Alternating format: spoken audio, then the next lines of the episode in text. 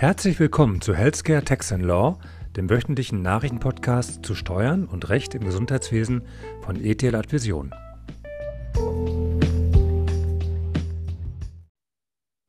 In unserer heutigen Folge haben wir uns ein Thema ausgesucht, das sowohl juristisch als auch steuer- und sozialversicherungsrechtlich so seine Tücken hat und bei uns immer wieder zu Fragen aus den verschiedenen Bereichen führt. Die Sprache ist von variablen Vergütungen an Mitarbeitende. Ja, Janine, variable Vergütungen sind ja doch in der Praxis sehr häufig anzutreffen, zumindest nach meiner Erfahrung. Wie sind denn deine Erfahrungen aus den Steuerkanzleien? Hast du vielleicht sogar aktuelle Zahlen vorliegen? Ja, Katrin, aktuelle Zahlen habe ich. Allerdings würde ich erstmal mit einem allgemeinen Blick von oben starten.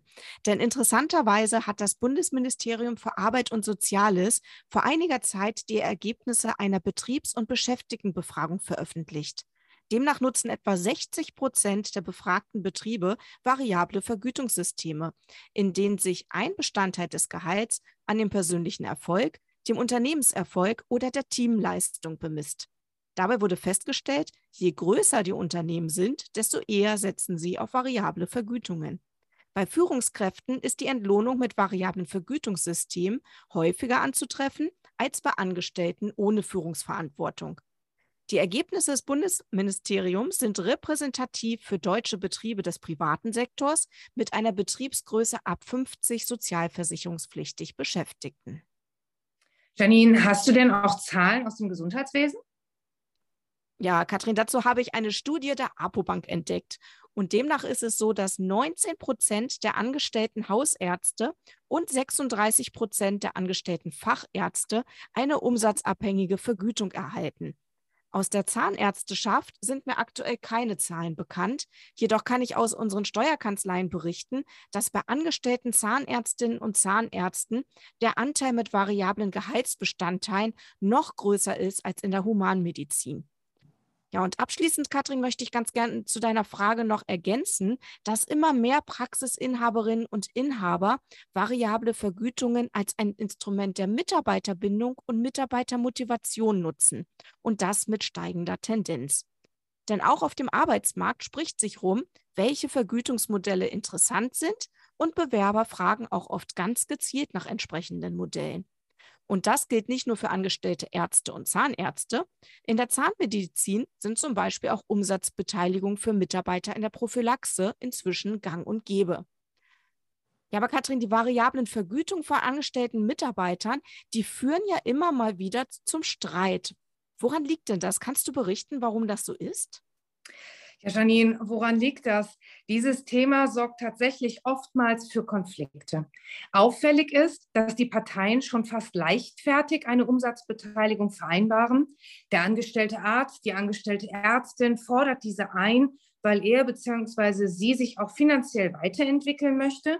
Die Praxisinhaber folgen dann dieser Forderung oder bieten diese von sich aus im Rahmen des Motivationsmanagements an, weil sie ihre Mitarbeiter motivieren möchten und auch wissen, wie schwer es heutzutage sein kann, fähige Mitarbeiterinnen zu finden. Und das Finden ist ja das eine. Es gilt dann ja auch, diese neu gewonnenen Mitarbeiter zu halten. Eine Personalkontinuität trägt auch zum wirtschaftlichen Erfolg einer Praxis bei. Da liegt der Grundgedanke ja grundsätzlich nahe, dass angestellte Ärzte, Zahnärzte über ihr monatliches Grundgehalt hinaus an den Umsätzen, die sie generieren, beteiligt werden. Bei dieser Umsatzbeteiligung ist aber einiges zu beachten, damit es dann im Rahmen der Umsetzung nicht zu Konflikten kommt. Katrin, jetzt sagst du, da muss man einiges beachten bei der Umsetzung. Was genau sollte denn da beachtet werden? Kannst du da Beispiele nennen? Ja, sehr gerne. Es sollte den Parteien zunächst klar sein, was die Vereinbarung einer Umsatzbeteiligung eigentlich bedeutet. Es wird zusätzlich zum Grundgehalt eine variable Vergütung in Höhe eines bestimmten Prozentsatzes vereinbart, die oftmals vom Erreichen einer bestimmten monatlichen oder quartalsweisen Umsatzschwelle abhängig gemacht wird, häufig auch prozentual gestaffelt. Die Gestaltungsmöglichkeiten sind hier sehr vielfältig. Ebenso vielfältig sind aber auch die konfliktanfälligen Bereiche. Unter anderem, was gilt bei Urlaub, Krankheit, Feiertagen? Was ist mit einer Rückzahlung von Abschlagszahlungen auf den zu erwartenden Umsatz? und nicht zuletzt natürlich die Wirtschaftlichkeit der Gewährung von variablen Vergütungen für die Praxis und natürlich Regresse, Budgetierung. Das wäre jetzt mal ein Grobüberblick über die in der Praxis unter anderem sehr häufig zum Konflikt führenden Bereiche. Könntest du das eventuell sogar noch etwas mehr konkretisieren?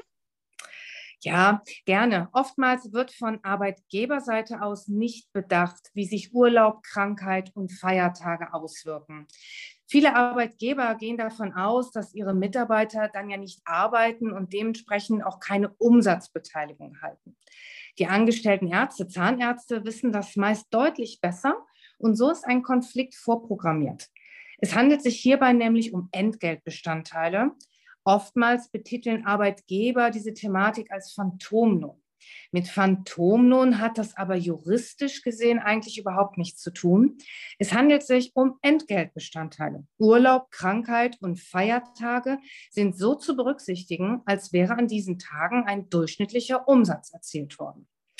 Der zweite Streitpunkt, den ich eben aufgeführt hatte, ist, dass vielfach auch Mitarbeitern Abschlagszahlungen auf den zu erwartenden Umsatz zugesagt werden.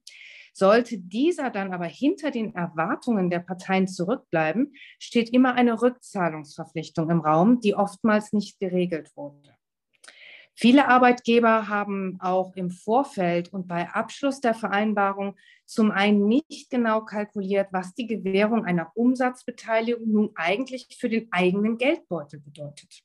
Ich hatte hier erst kürzlich eine Anfrage, bei der der Praxisinhaber sich an uns gewandt hat, weil er seiner angestellten Zahnärztin eine lukrative Umsatzbeteiligung gewährt hat. Lukrativ dann aber im Ergebnis tatsächlich nur für die angestellte Zahnärztin und nicht für den Praxisinhaber. Dieser hat dann durch seinen Steuerberater erfahren, dass er sich mit Blick auf die zu zahlenden Lohnnebenkosten die Gewährung einer Umsatzbeteiligung in der Höhe gar nicht leisten konnte. Das Vereinbarte war also für den Praxisinhaber völlig unwirtschaftlich. Ja, und als letztes wird unter anderem auch sehr häufig nicht bedacht, dass es gegebenenfalls zu Regressen kommen kann. Bei zahnärztlichen Leistungserbringern hat dies aktuell Aufsehen erregt, Thema Budgetierung.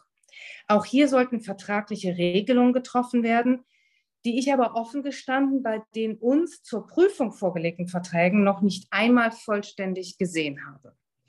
Aber Janine, gibt es denn auch im Rahmen der Lohnabrechnung typische Fehler, die hier bei der variablen Vergütung passieren? Ja, die gibt es äh, durchaus und die sind recht ähnlich zu den Fehlern oder den Streitpunkten, die du erwähnt hast, Katrin.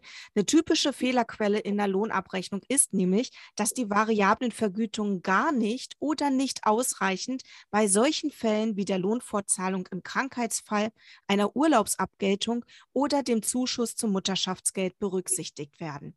Denn in diesen Situationen hat der Mitarbeiter Anspruch darauf, dass nicht nur das Fixgehalt, sondern auch die variablen Vergütungsbestandteile fortgezahlt werden. Dabei wird in der Regel der Durchschnitt der letzten drei vollen Gehaltsmonate berücksichtigt.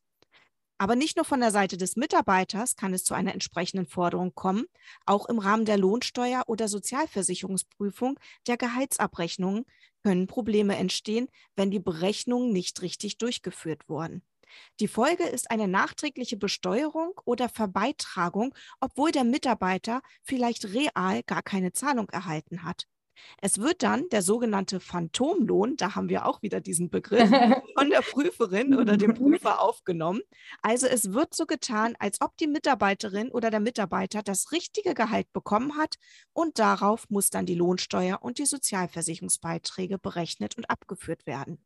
Der Arbeitgeber muss also die unterlassenen Beträge dann nachentrichten. Abschließend kann ich nur den Rat geben, darauf zu achten, dass variable Vergütungsbestandteile in der Gehaltsabrechnung auch Auswirkungen auf Leistungen wie zum Beispiel die Lohnfortzahlung haben und dass man darauf bitte ein besonderes Augenmerk legen sollte.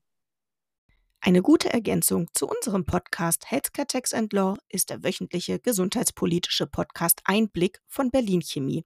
In der aktuellen Folge wird dort unter anderem von Deutschlands Gesundheits- und Pflegesystem im internationalen Vergleich berichtet, denn eine Studie zeigt alarmierende Ergebnisse und sieht dringenden Handlungsbedarf.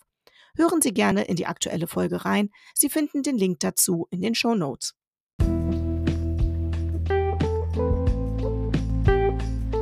Herzlichen Dank für Ihre Aufmerksamkeit. Wir freuen uns, wenn Sie in der nächsten Woche wieder dabei sind bei Healthcare Tax Law von ETH Vision.